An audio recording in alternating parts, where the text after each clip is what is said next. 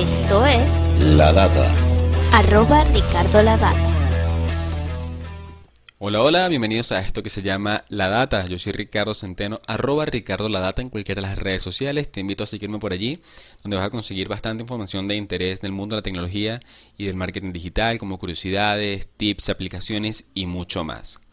Te recuerdo que este podcast lo puedes escuchar en su versión en audio, tanto en Spotify, Anchor, Google Podcast y YouTube. Si no sabes qué es la data, te invito a visitar el primer episodio de esta etapa de la data que se llama La Re Bienvenida. Y puedes pasearte también por cualquiera de los otros episodios que tengamos en el canal si es tu primera vez por acá. El día de hoy vamos a hablar sobre las plataformas de streaming, específicamente Netflix y sus competidoras.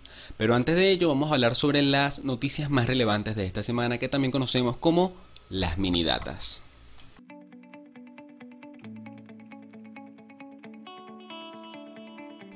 La marca Xiaomi y Samsung trabajan en dispositivos que oculten la cámara frontal mientras no es utilizada. Esto para ofrecer sensación de privacidad a todos sus usuarios. SpaceX rompe récord. 143 satélites fueron puestos en órbita con un solo lanzamiento.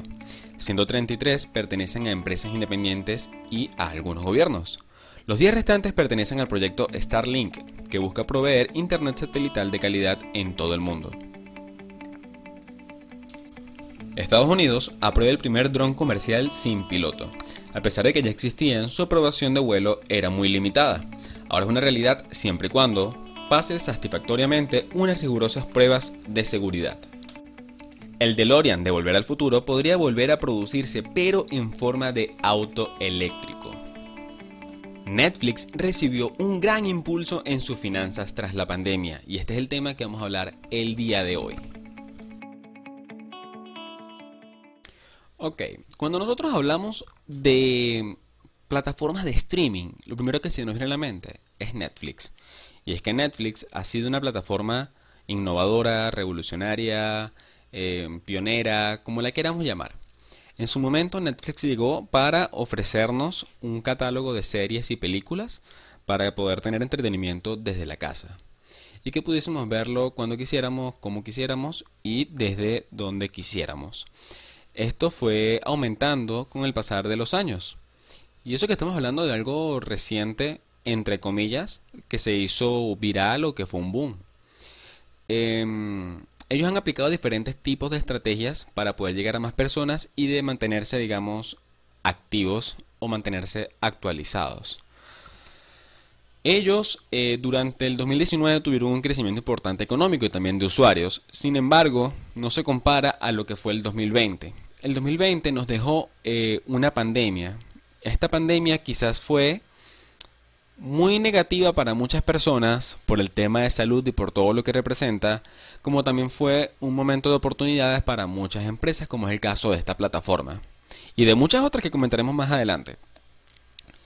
Ahora, cuando decimos de que Netflix recibió un gran impulso en sus finanzas tras la pandemia, es que cuando ellos se planificaron el crecimiento del 2020, no se imaginaron de que iban a crecer hasta un 30% más en todos sus usuarios, de sus suscriptores, de usuarios activos que están pagando mensualmente la suscripción para ver el contenido de esta plataforma.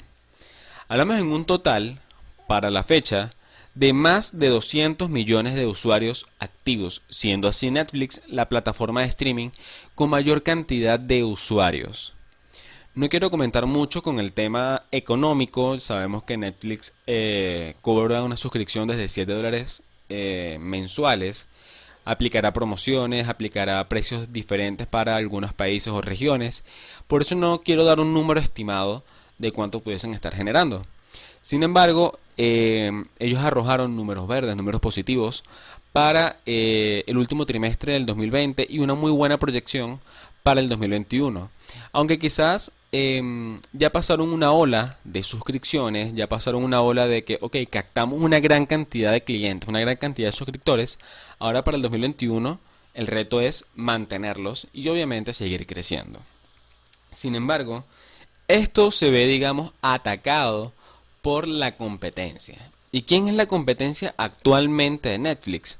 Las otras plataformas de streaming que se han ido innovando con el pasar de los meses. Ni siquiera vamos a hablar de años, porque la pandemia, así como decimos de que fue muy triste para algunas personas, fue oportunidades para otras, las productoras de series, de televisión y de cine específicamente, se han visto, digamos, alteradas o no tan beneficiadas como es el caso de Netflix en cuestión de números y finanzas. Ahí tenemos el caso más relevante que es el de Disney Plus. Disney Plus una vez que se lanzó causó mucho revuelo, eh, muchas personas se suscribieron a esta plataforma. Eh, quizás no ha ofrecido lo que muchos esperan, sin embargo, yo creo que el 2020 no era el momento para que Disney Plus explotara y creciera tan grande, porque su catálogo, a pesar de que es muy variado, es un catálogo que no ha innovado, son cosas que hemos visto toda la vida en la televisión. Sin embargo, este enero comenzó eh, ya con series nuevas, con películas nuevas, con nuevas producciones y eh, han ido, digamos, haciendo diferentes pruebas para que esta plataforma siga creciendo, como es el caso de The Mandalorian, para que puedan seguir por allí todo lo que es el tema de Star Wars. Eh, el estreno de Mulan, que no se pudo hacer por cine, sino que lo hicieron por una plataforma dentro de Disney Plus, comprando, digamos, este acceso para ver el estreno. Y en estos momentos, para la fecha, que se están estrenando las primeras series originales de Marvel, como el caso de WandaVision, y que está atrayendo a muchas personas. Entonces fíjense que con nada más eh, algunos meses ya han ido nutriendo un material nuevo que ha traído a diferentes espectros o diferentes eh, tipos de público y que eso va a seguir aumentando. Por cosas que vamos a comentar más adelante. Sin embargo, vamos a terminar de hablar eh, de cada una de las competencias. Vamos a nombrarlas por ahora y vamos a especificar cada una de ellas. Tenemos a Disney Plus, tenemos, tenemos a Amazon o Prime Video, tenemos Apple TV y HBO Max. Estas me parecen a mí que son eh, las más grandes o las que son las principales competencias de Netflix. Cuando hablamos cada una de ellas y vemos de que Netflix lidera con más de 200 millones de usuarios, quien le sigue es Amazon Prime Video. Y yo pensaría que era Disney o que era HBO. Sin embargo es Amazon Prime, pero eh, esto de, se debe a que la plataforma de Amazon como tal tiene muchos usuarios que pagan el Prime para que puedan tener ciertos servicios, como el caso de que su paquetería llegue mucho más rápido y al mismo tiempo le ofrecen el servicio de streaming. Estamos hablando de 150 millones de usuarios de Prime, pero que vean Prime Video, que sean usuarios de Prime Video, un estudio arrojó de que serían 96 millones de espectadores. Fíjense que hemos bajado una cantidad importante a pesar de que son, eh, siguen un número alto, pero disminuye una cantidad importante de usuarios a comparación de, del primero. Hablando de Amazon Prime Video, me parece que tiene un buen catálogo, me parece que tiene buenas películas, buenas series, como para distraerse un buen rato. Sin embargo, su interfaz gráfica no me parece la más agradable. Eh, pero me parece que sí, va a estar allí entre las más importantes si sigue haciendo muy buenas producciones, sobre todo las producciones originales que sigan aumentando y que puedan llegar a más personas. En tercer lugar tenemos a Disney Plus, el quien creíamos que iba a ser el subcampeón de, esta lista. Tenemos a Disney Plus con más de 80 millones de usuarios, pero allí hay que hacer un pequeño recalco. Recordemos que Disney Plus, o específicamente Disney, también compró lo que es Hulu. Y Hulu tenía también una gran cantidad de usuarios activos, más de 25 millones. Creo que el número iba por unos 31, 32 millones de usuarios. No tengo claro si a estos 80 millones que tenemos dentro de Disney Plus se suman todos estos usuarios que estaban en Hulu o son únicamente usuarios que han comprado la suscripción de Disney Plus que actualmente tienen un paquete que incluye también Hulu. Eh, estos números son un poco complicados de conseguir, eh, digamos, aclarados con esto que estoy comentando. Puedo conseguir un número total, pero que estén completamente aclarados eh, o segmentados. Eh, no es tan fácil conseguirlos de que se pongan de acuerdo cuál es el número final, por decirlo así. Pero también cabe acotar de que Disney, ya como un paquete completo, tenemos actualmente a Hulu, ESPN, Nat Geo y muy pronto todo lo que es de Fox. A pesar de que ya están agregadas ciertas cosas como los Simpsons, Fox también va a estar siendo parte del catálogo y para allá se iría todo lo que es Fox Channel, Fox Plus, eh, Fox Action y muchísimas cosas más, tanto es 20th Century Fox. Eh, esto sería Disney Star. Se cree que para este año esta plataforma em, se lance como un agregado de Disney Plus, quizás tenga un costo adicional y esto estoy seguro de que va a aumentar la cantidad de usuarios y allí sí será una amenaza muy fuerte para Netflix en cuanto al liderazgo o ser la principal plataforma de streaming por su gran variedad. Y que en este particular creo yo que es un punto importante, más que sea a mi gusto, me parece que es algo que va a hacer un cambio, es el tema deportivo, ya que Disney incluye lo que es ESPN, como transmisiones en vivo, de fútbol, de béisbol, de Fórmula 1 y demás. Eh, Netflix ha lanzado ciertas documentales, series, sobre el deporte, son bien vistas, pero no tiene plataformas, eh, digamos, para ver transmisiones en vivo. A pesar de que sí están haciendo algunas pruebas con Netflix en Francia, con la Liga Francesa de Fútbol y con la UEFA Champions League. Pero eso no es algo que se ha hecho todavía un comunicado público de cómo va a ser todo esto y si algún día va a ser mundial. Muy bien, continuamos con esto. Eh, Disney Plus me parece una muy buena plataforma, tiene un catálogo variado, un catálogo para pasar el rato realmente, un catálogo más eh, juvenil o infantil. Eh, tiene algunas cosas importantes quizás para el mundo adulto o para quienes somos fanáticos de alguna franquicia, como en mi caso de la franquicia de Marvel. Em, su plataforma no me parece la más agradable a comparación de Netflix, a pesar de que visualmente se parece. Eh, me parece que la plataforma es un poco lenta, un poco distinta, un poco más engorrosa por pequeñas, pequeñas tonterías, pequeñas cosas a lo que ya estamos acostumbrados, que es sencillamente tener la facilidad y factibilidad de poder ver algo sin mucho problema. Tomando en cuenta también la velocidad de, del internet o la velocidad de reproducción, cuando Netflix te pide por lo menos unos 0.5 megabits por segundo para poder reproducirse, Disney Plus te exige al menos unos 5 megabits. Y quizás lo estás escuchando en un país que tenga un internet eh, altamente calificado.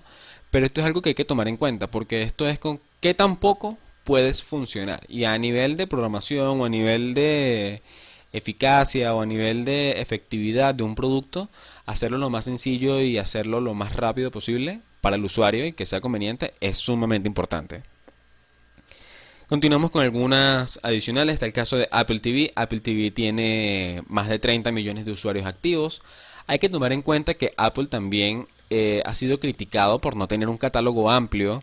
Me parece que su producto es bueno. He visto una sola serie de producción de Apple TV, me pareció muy buena. en este momento se me escapa el nombre. Defending Jacob se llama. Con Chris Evans.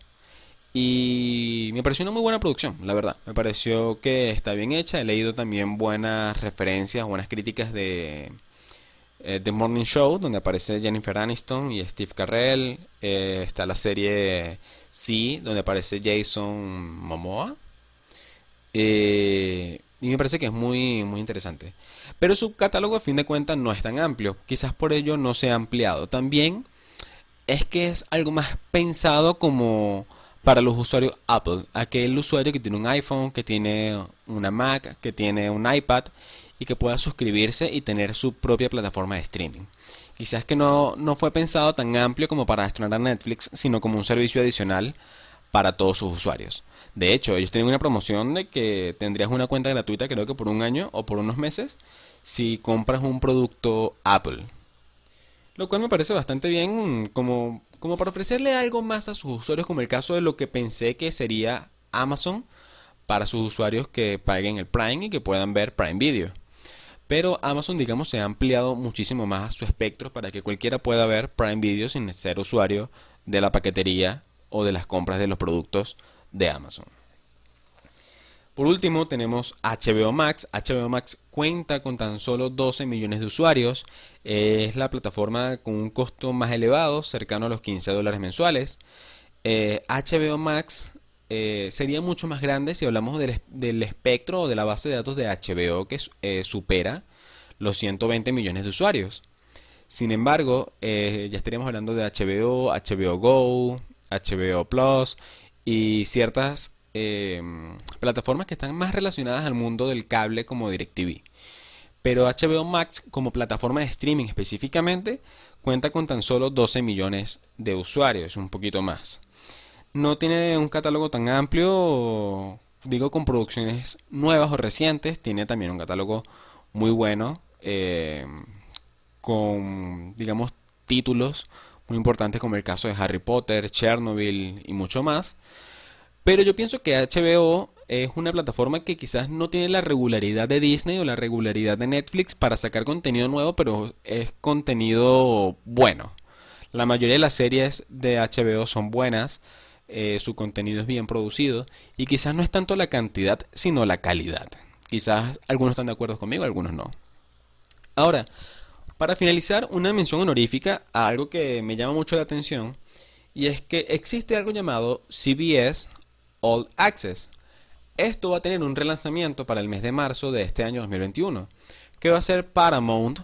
Este nombre ya quizá lo hemos escuchado en alguna producción de cine antes de ver una película, pero esto sería Paramount Plus, lo cual tendría contenido de CBS, eh, Comedy Central, Nickelodeon, NTV y mucho más.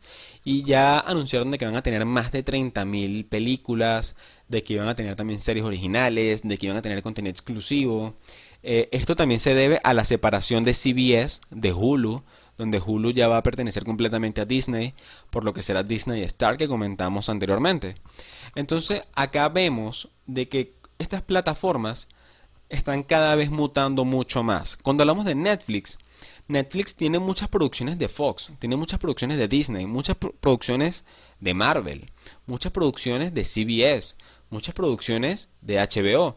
Y esto lo han ido quitando, vamos a decir ciertos títulos. Han quitado Los Vengadores de Netflix, han quitado Harry Potter de Netflix, han quitado...